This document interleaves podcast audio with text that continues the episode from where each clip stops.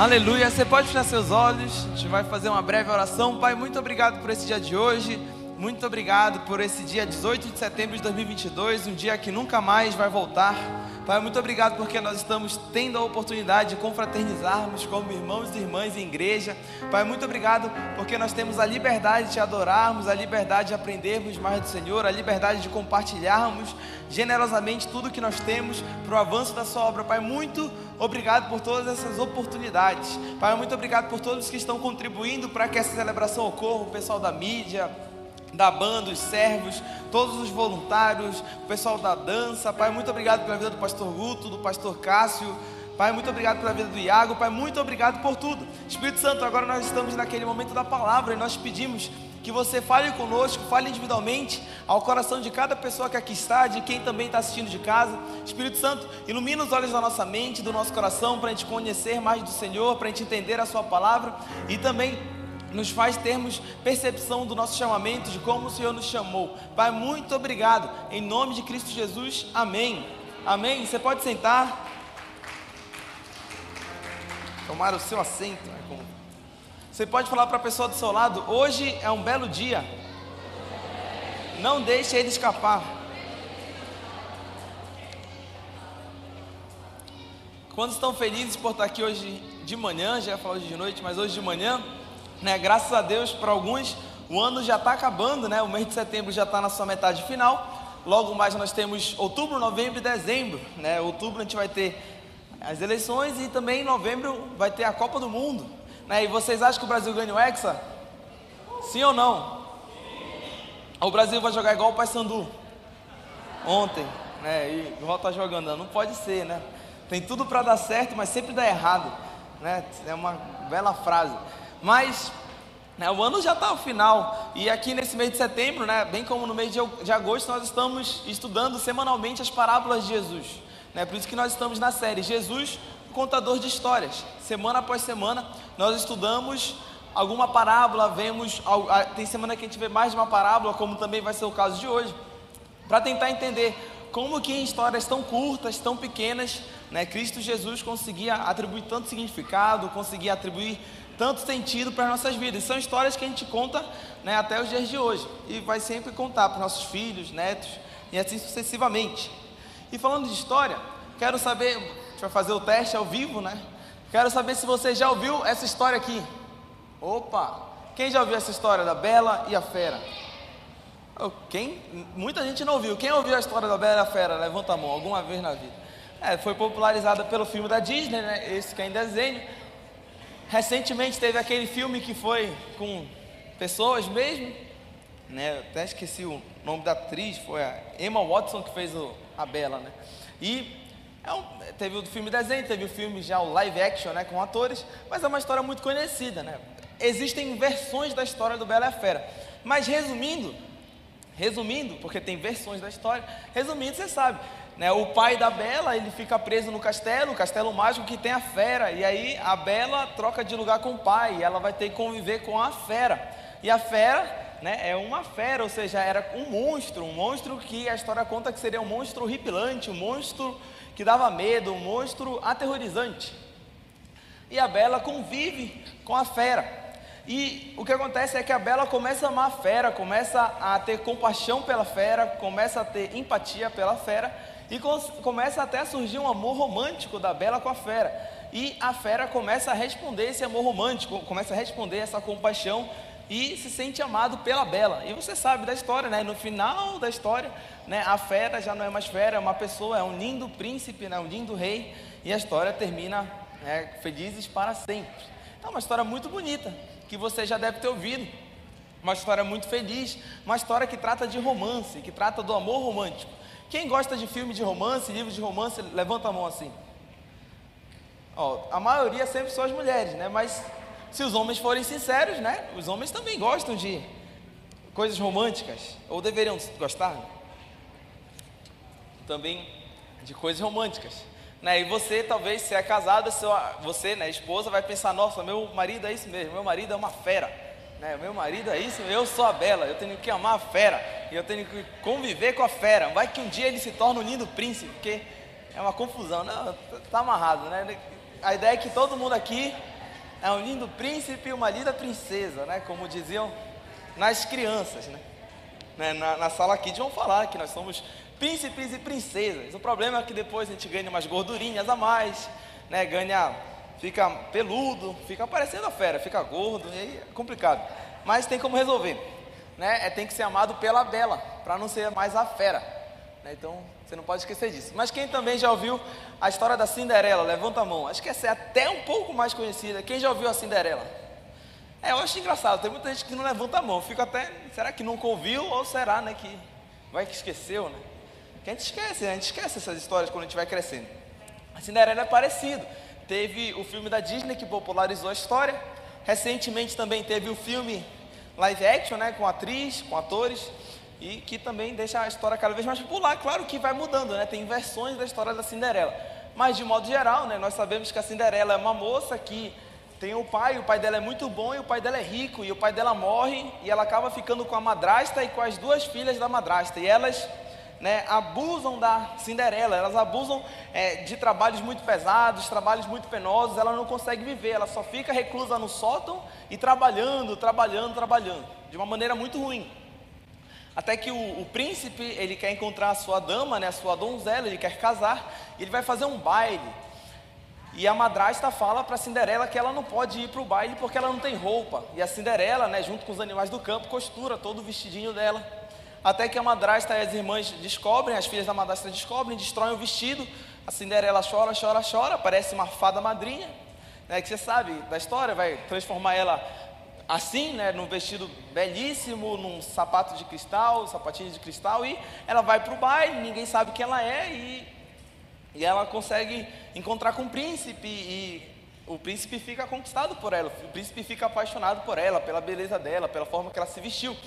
E só que a magia acaba, né? E quando a magia acaba, ela tem que sair correndo. E a única coisa que fica é o sapatinho de cristal. E ficando o sapatinho de cristal, o príncipe vai de casa em casa até encontrar quem tem o pé que caiba nesse sapatinho de cristal. E não acha ninguém, até que no final da história ele descobre a Cinderela, né, o sapato cabe no pé, e mais uma vez a história termina felizes para sempre. É uma história muito bonita. Fala mais uma vez do romance, do amor romântico, fala mais uma vez de conquista, de paixão, ou seja, é uma história que faz bem para o ser humano, né? faz bem para nossa mente, faz bem para o nosso coração. Muito melhor do que ficar assistindo novela ou em outras coisas que não tem nada de feliz, não tem nada de amoroso. E a última história que a gente vai conversar, e você vai entender por que a gente está falando dessas histórias. Quem aqui já leu ou já assistiu Orgulho e Preconceito? Levanta a mão assim. Pouca gente? Quem já leu ou já assistiu o filme? É um filmaço, assim, é um muito bom filme. Filme muito, muito bom. O livro eu não li, né? Falam que o livro é muito bom, talvez até melhor que o filme, mas o filme é muito bom. Se você ainda não assistiu, você pode assistir hoje na sua casa, é um belo passatempo, tem na Netflix. Né? O orgulho e preconceito vai tratar de orgulho e preconceito. Nessa cena, nós temos aqui o senhor Darcy e a Elizabeth. E tem várias coisas que acontecem no filme, várias coisas que acontecem no enredo da história. Mas a Elizabeth veio de uma família muito humilde, enquanto o senhor Darcy é super rico. E a Elizabeth nem pensa em casar com o senhor Darcy, por causa que ela tem preconceito com o senhor Darcy, tem preconceito de que ele possa ser um bom homem, porque ele é só um ricão, ele é só um cara burguês, um cara que tem muito dinheiro, tem muitas posses, propriedades, mas ele não é uma boa pessoa, ele não é virtuoso. Enquanto o senhor Darcy tem orgulho, né? ele tem um orgulho a ser quebrado para poder pensar em casar com a Elizabeth, porque ela é de uma família humilde. Você vai ver o filme, vai ocorrer várias reviravoltas no filme, e no final né, são as cenas finais, eles, se eles não se apaixonam, já estavam apaixonados, né? mas eles dizem que nasceram um para o outro, dizem que foram criados um para o outro e deixam o orgulho de lado, deixam o preconceito de lado. Ele vai falar com o pai dela, vai falar com a família e aí eles são autorizados a casar. É uma história belíssima, né? E mais uma vez a história termina felizes para sempre, né? Porque a gente não sabe o que acontece depois, mas a história termina, né? Nesse ponto felizes para sempre. O que, é que essas histórias trazem de tão bom para a gente, para nós seres humanos, para nós cidadãos de Belém, 2022? Elas trazem histórias de romance, histórias de paixão, histórias de amor, histórias que todos nós de alguma forma gostaríamos, gostaríamos de viver. Né? Quem não gostaria de viver uma história de amor? Quem não gostaria de ser galanteado por alguém? Quem não gostaria de conquistar alguém? Quem não gostaria de casar com o amor da sua vida e viver felizes para sempre? Né? Essa é uma história belíssima, uma história que todos nós desejamos. Não há quem diga que não quer viver essa história. E quando os estudiosos das Escrituras, os teólogos estudavam a Bíblia, teve uma vez que eles, eles não criaram a expressão, né? porque a expressão existe, mas eles cunharam de que nós, nosso Deus, Ele é um Deus apaixonado. A semelhança dessas histórias de amor que nós vimos é como se Deus, Ele é como se fossem essas histórias. E para eles resumir esse conceito, eles criaram o um conceito em italiano chamado pacho di amore. Vocês entenderam? Pacho de amor. O que é isso? É paixão. Paixão de amor. Então, quando os teólogos estudavam as escrituras, eles, eles descobriram: nossa, o nosso Deus é um Deus de pacho de amor. O nosso Deus é um Deus apaixonado. Nosso Deus ele é um Deus tal qual essas histórias de amor. É um Deus que vai atrás, é um Deus que busca, é um Deus que tenta conquistar, um Deus que galanteia, um Deus que faz de tudo até encontrar o ser amado, até encontrar o ente amado. E quem é o ser amado somos nós, eu e você. Nós somos as criaturas que Deus vai atrás, os filhos e as filhas que Deus vai atrás, nos conquista por causa dessa sua paixão, dessa paixão de amor. E onde nós vamos ver isso? Nas Escrituras. A gente vai ver isso, por exemplo, na parábola da ovelha perdida. Quem já leu essa parábola, já ouviu essa historinha, levanta a mão assim. Essa é super conhecida, muito provavelmente você já ouviu, você sabe ela decorado, mas hoje nós vamos ler ela e estudar um pouco mais. E ela está em Lucas capítulo 15, verso 1 ao 7, que diz assim: esse começo é bem importante, diz assim: tem lá na tela. Aproximavam-se de Jesus todos os publicanos e pecadores para o ouvir. E murmuravam os fariseus e os escribas, dizendo: Este recebe pecadores e come com eles. O que acontece nesse ponto é que Jesus ele está sendo muito criticado, Jesus está sendo muito caluniado. É, estão os fariseus, como se eles murmuravam os fariseus e os escribas, dizendo: Este recebe pecadores e come com eles. Nossa, ele estava sendo muito né, se fosse hoje em dia, Jesus estaria sendo muito cancelado. Né? As pessoas estavam criticando ele publicamente, fariseus, as pessoas que eram mais rigorosos na lei, e estavam acusando de receber pecadores e comer com eles. Você sabe, na época de Jesus, quando você se assentava na mesa e comia com alguém, é porque você se assemelhava a essa pessoa, você falava que você era parecido com ela, você era tal qual essa pessoa. Então, sentar na mesa e comer com alguém era algo muito importante. E o que, que Jesus fazia? Jesus sentava e comia com pecadores. E ele começou a ser criticado. Nossa, ele come com pecadores, ele está dizendo que ele é um pecador também. Ele está dizendo que ele é um semelhante a Zaqueu, ele é um semelhante à mulher adúltera, ele é um com eles, porque ele está comendo junto deles. E ele, Jesus estava sendo muito criticado. E em resposta a essas críticas, Jesus vai dizer a parábola da ovelha perdida. Diz assim: Então lhes propôs Jesus esta parábola, ou seja, como se Jesus pensasse: ah, já que eu estou sendo super criticado, já que eu estou sendo cancelado, agora eu vou contar uma história para vocês. E essa história que eu vou contar vai ser a resposta a todas essas críticas de vocês. E ele diz assim: Qual dentre vós é o homem que, possuindo cem ovelhas e perdendo uma delas, não deixa no deserto as noventa e nove e vai em busca da que se perdeu até encontrá-la? Achando-a, põe-na sobre os ombros, cheio de júbilo E indo para casa, reúne os amigos e vizinhos, dizendo-lhes: Alegrai-vos comigo, porque já achei a minha ovelha perdida. Digo-vos que assim haverá maior júbilo no céu por um pecador que se arrepende, do que por 99 justos que não necessitam de arrependimento. E essa foi a resposta de Jesus às críticas. É uma resposta que não, é, não tem tanta lógica. Vamos analisar a parábola rapidinho. Jesus, né, como você sabe, está contando a história de alguém que tem 100 ovelhas, uma se perde e vai atrás e deixa as 99, por isso está marcado. E vai em busca da que se perdeu até encontrá-la. Todo mundo sabe, a gente já ouviu isso na igreja várias vezes, que não faz tanto sentido. Você tem 100, perde uma, deixa as 99, podendo perder as 99, vai atrás só de uma. Mas foi isso que o, o rapaz fez na parábola, ou seja, isso denotava que essa uma ovelha perdida era muito importante. Que essa uma ovelha perdida valia a pena a busca, valia a pena deixar as 99 talvez em perigo e ir atrás dela. E a história continua: achando-na, põe-na sobre os ombros, cheio de júbilo, ou seja, muito feliz. Ele encontra a ovelha perdida e coloca né, no ombro e vai de volta né, para o aprisco. Quem aqui tem cachorro? Quem aqui tem cachorro? Levanta, tem um cachorro. Minha mãe tem uma cachorra que ela é o cão, né? É o cão, porque ela é uma pimentinha, né? Uma cachorra nova. Eu tenho um cachorro. O seu cachorro já se perdeu alguma vez? Já saiu de casa, fugiu correndo? Quem já aconteceu isso com você? Já saiu? Eu moro num prédio. E quando a minha cachorrinha era nova, a Gucci, se eu abrisse a porta, ela fugia. Sim, abrisse e deixasse carada, ela fugia. Ela é apaixonada pelo Guto, a Gucci, né, Guto? Ela é apaixonada pelo Guto. Se ela vê o Guto, ela quer ficar do lado do Guto.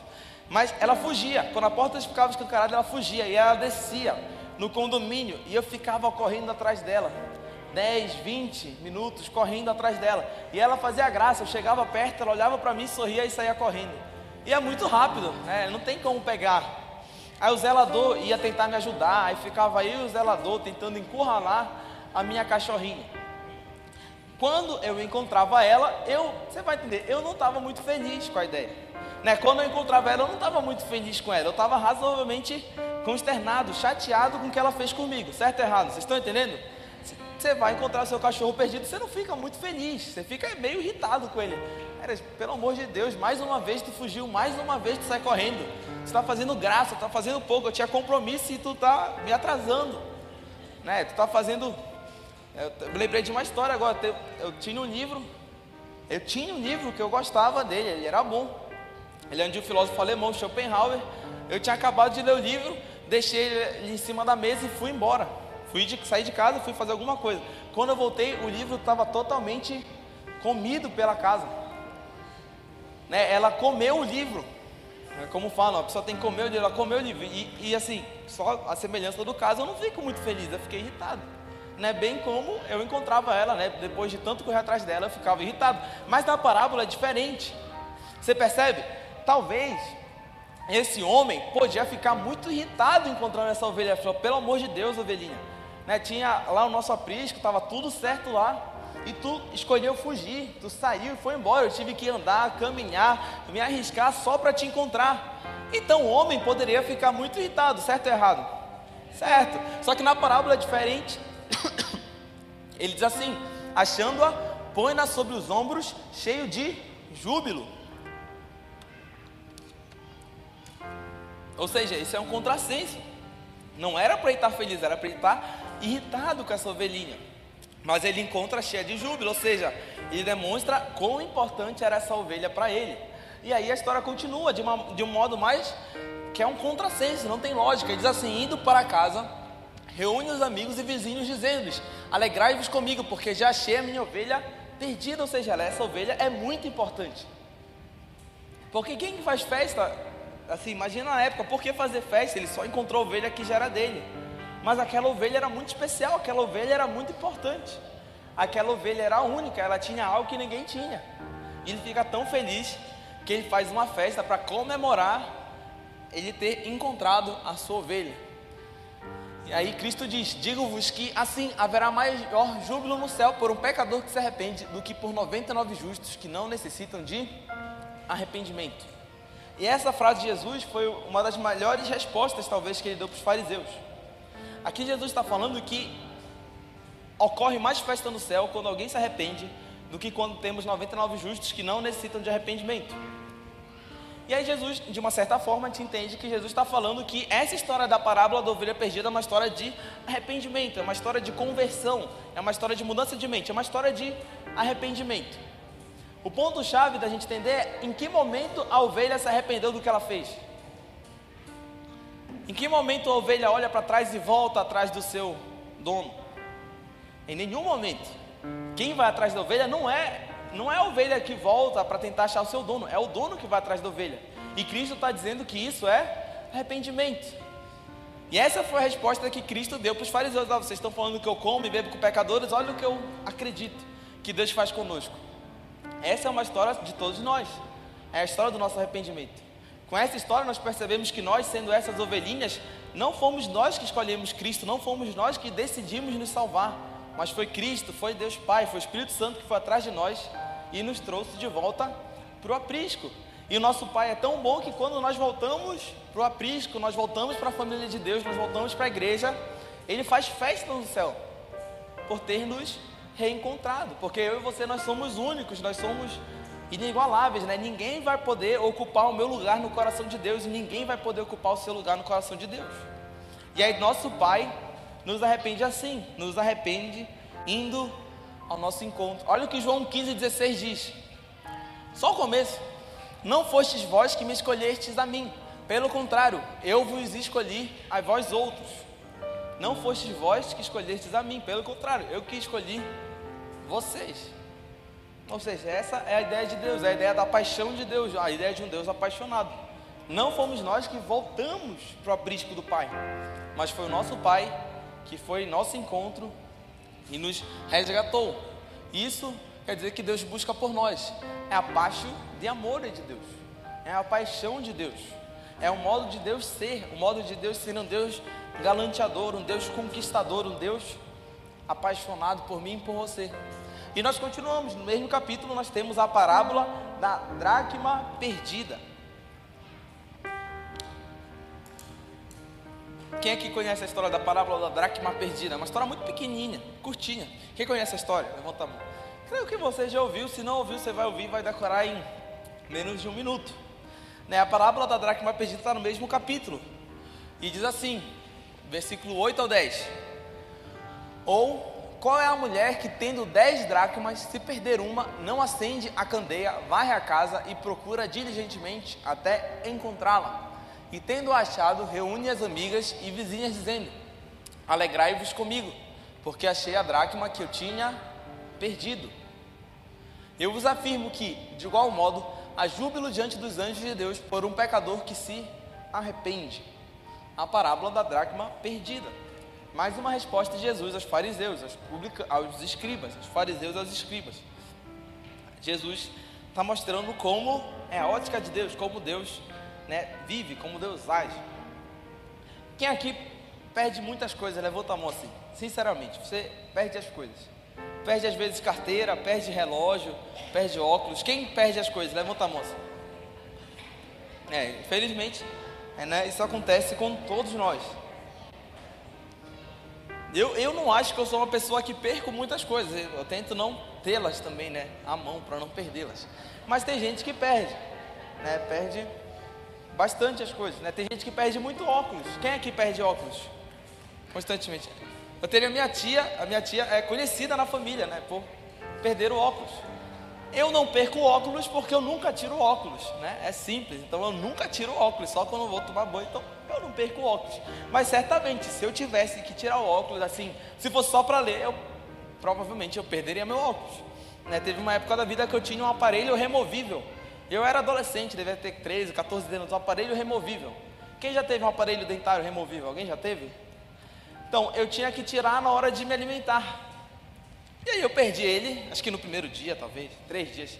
Perdi o aparelho removível, porque né, você novinho tem que tirar na hora de alimentar, para colocar tem que limpar. Meu Deus, só isso daí é muito trabalho. E aí eu perdi, né? Não deu certo, não foi para frente. Não perdi, mas a gente tende a perder as coisas, ainda mais no mundo que nós vivemos, né? O mundo tanto estímulo, tanta luz, tanta tela, a gente perde as coisas. Na história, né, na, na parábola de Jesus, ocorre a mesma coisa, acontece a mesma coisa.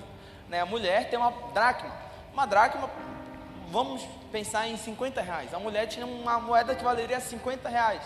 E ela perde a moeda. E as escrituras dizem: qual é a mulher que tendo 10 dracmas, se perder uma, 10 dracmas 50 reais, né? Não para ficar, senão seria 500 reais, aí vale muito. Se perder uma, não acende a candeia, vai à casa e procura diligentemente até encontrá-la. E tendo achado, reúne as amigas e vizinhas, dizendo: Alegráveis por comigo, porque achei a dracma que eu tinha perdido. Uma história tão simples que Cristo conta, tão curtinha, mas com tanto significado. Cristo Jesus, mais uma vez, a semelhança da parábola da ovelha perdida, está falando que nós somos como se fosse essa dracma. E se de alguma forma nós escapamos das mãos de Deus, nós escapamos né, do, da família de Deus, nosso Pai vai até nós, procura essa dracma na casa e encontrando essa dracma que somos nós, faz festa, ele comemora. E vos afirmo que, de igual modo, há júbilo diante dos anjos de Deus por um pecador que se arrepende. Isso quer dizer que nós temos valor. Você percebe até a, a ligação de dinheiro conosco. Né? Dinheiro é o que nós reputamos que tem valor. Né? Quando você tem dinheiro, isso é um valor monetário que você tem na sua mão. Jesus, na parábola da dracma ele está falando: olha, nós temos valor. Ainda que nós pensemos que o nosso valor é pouco, que o nosso valor é pequeno, nós temos muito valor diante de Deus. E Ele faz de tudo para nos encontrar. E na medida que Ele nos encontra, Ele festeja, Ele faz uma festa no céu, porque Ele nos encontrou. Você pode ficar de pé? Nós estamos encaminhando para o finalzinho.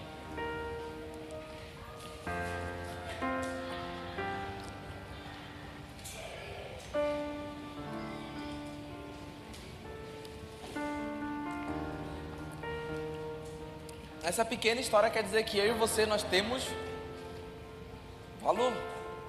Você sabe, no mundo que a gente vive atualmente, né, a gente tende a se confundir com o nosso valor que nós temos com o valor que a gente tivesse com as coisas que nós temos. Deixa eu explicar melhor. Por vezes, as pessoas no dia a dia são valorizadas de acordo com aquilo que elas têm, não de acordo com aquilo que elas são. Vocês estão entendendo? Ou seja, se a pessoa tem um carrão, se ela tem, se a mulher tem uma bolsa de, de luxo, se a pessoa tem muito dinheiro no banco, ela se sente com valor, ela se sente melhor e as pessoas ao entorno dela também concedem muito valor a ela, reputam ela como tendo muito valor. E esse é o grande erro que nós podemos ter. Porque se nós vivermos assim, se um dia Deus quiser, se Deus quiser, nós tenhamos muitas posses, a gente vai pensar que o nosso valor está nas posses. Ao mesmo tempo, se no momento que nós estamos vivendo nós não temos muitas posses, nós pensamos que nós não temos valor, porque a gente não tem as coisas. Isso não é verdade, o nosso valor não está relacionado com aquilo que nós temos, mas o nosso valor é intrínseco a nós, o nosso valor é quem nós somos, filhos e filhas de Deus. Nada é mais valoroso do que isso. Nada é mais valioso do que isso. Ontem eu estava eu tava estudando, estava lendo algumas coisas e eu li uma história muito legal.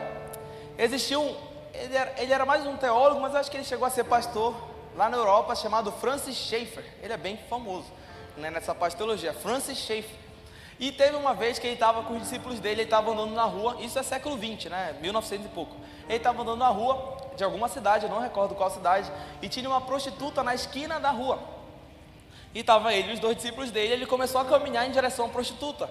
E os discípulos dele ficaram olhando, meu Deus, o que, que ele vai fazer? Né? O nosso, nosso líder, nosso nosso mestre, o que, que ele vai fazer? Ele estava indo falar com a prostituta, ele foi falar com a prostituta, ele falou, olha, quanto é que vale a noite? Aí ela falou, ah, vale 15 dólares. Aí ele olhou para ela, a história diz que ele olhou, ela ficou olhando para ela, aí ele falou, não, mas 15 é muito pouco. Aí ela falou, não, tu é americano, tu é, acho que ele era americano, e estava na Europa, alguma coisa assim. Ele falou, tu é americano. Se tu é americano, é, vale 50 dólares a noite. Aí ele ficou olhando para ela, ele ficava olhando e falou, não, mas 50 dólares é muito pouco. Ela falou: Não, não, não, é verdade. O final de semana eu faço por 500 dólares. Aí ele ficou olhando para ela, ficou: Nossa, mas 500 dólares é muito pouco. Aí ela falou: é, Ela ficou, começou, a história conta que ela começou a ficar irritada e ficou chateada com ele. Aí ele falou para ela: Olha, o quanto tu vale, eu nunca vou poder pagar. Mas teve alguém que um dia pagou. Você quer ouvir a história? E ele começou a falar para ela do Evangelho. Ele começou a falar: Olha, o quanto tu vale, não tem dinheiro no mundo que possa comprar uma noite, um final de semana, mas eu conheço alguém que já pagou por ti. E aí os discípulos dele ficaram, né? Meu Deus, ele. É, glória a Deus, que sacada genial. Mas essa é a ideia de nós também, é a ideia de mim e de você. O nosso valor não está referente àquilo que nós temos, que possuímos, ou que, com os títulos que possuímos, ou com o nosso corpo de nenhuma forma. Nosso valor, ele vem de sermos filhos e filhas de Deus. Olha o que Salmo diz, Salmo 103, verso 13 ao 14 diz assim: Como um pai se compadece de seus filhos, assim o Senhor se compadece dos que o temem, pois ele conhece a nossa estrutura e sabe que somos pó. E aqui nós vemos como Deus é bom, porque Deus olha para nós e Ele sabe que nós somos pó. A nossa vida, de certa forma, ela está sempre por um fio. Né? Qualquer coisa que aconteça, nós podemos partir, partir dessa para melhor. Né? A gente vai sair daqui a pouco, né? Deus queira que nada aconteça, mas você sabe. A nossa, nós não temos controle sobre tudo. Vai que alguma coisa acontece e hoje mesmo, né, nós estaremos com Cristo, né, na, na eternidade. Então a nossa vida é muito pequena, ela é muito curta, ela é muito frágil. A nossa vida é como um pó. Deus conhece a nossa estrutura e sabe que somos pó. Mas mesmo assim, a Bíblia fala: como um pai se compadece de seus filhos. Ou seja, Deus se compadece de nós. Deus tem compaixão conosco. Deus tem paixão por nós. Deus tem aquele conceito, pátio de amor. E Deus é apaixonado por nós. O nosso valor está nisso. O nosso valor está nesse local. Eu lembro que tem uma música, ela é razoavelmente antiga, que ela dizia bastante de valor. Não sei se você conhece, é de 2012, do Diante do Trono. A música é Creio. Né? Ela dizia o refrão é muito bonito. Ela fala assim: Creio em um Deus para quem tudo é possível. Creio em um Deus que tudo pode mudar. Creio em um Deus que fez o céu, a terra e o mar. Todo poderoso, mas é fiel para se importar comigo. Você percebe quão bela é a música? Ou seja, nós cremos em um Deus todo poderoso, um Deus que fez o céu, a terra e o mar, um Deus que faz que tudo pode mudar, mas Deus é tão poderoso e tão bondoso, e ele é tão fiel para se importar comigo. Deus é fiel para se importar com você. Ou seja, quando nós estamos tristes ou felizes ou animados ou desanimados, Deus se importa comigo. Deus se importa com você mesmo, né? Nós temos Cada um de nós tem uma vida que, se a gente comparar a vida ao tamanho do universo, a nossa vida é muito pequena. Os nossos problemas são muito pequenos, os nossos dramas são pequenos. Mas mesmo sendo tão pequeno, Deus se importa com isso. Deus se importa comigo e com você. Amém? Você pode fechar seus olhos? Pai, muito obrigado por hoje. Pai, muito obrigado porque nós confessamos um Deus que se importa com cada um de nós. Um Deus que se importa com 7 bilhões de de pessoas que existem no mundo. Pai, muito obrigado porque nós acreditamos num Deus amoroso, num Deus apaixonado, um Deus que é apaixonado de amor, ou seja, um Deus que vai ao nosso resgate, que vai à nossa busca, um Deus que faz de tudo para nos encontrar e nos encontrando ainda faz festa, ainda jubila conosco. Pai, muito obrigado. Espírito Santo, nós pedimos que a cada dia nosso coração perceba que o nosso amor, que o nosso valor que recebemos do Senhor não vem daquilo que temos, não vem daquilo que possuímos, não vem de nossos títulos, mas vem de somente sabermos que somos amados pelo Senhor.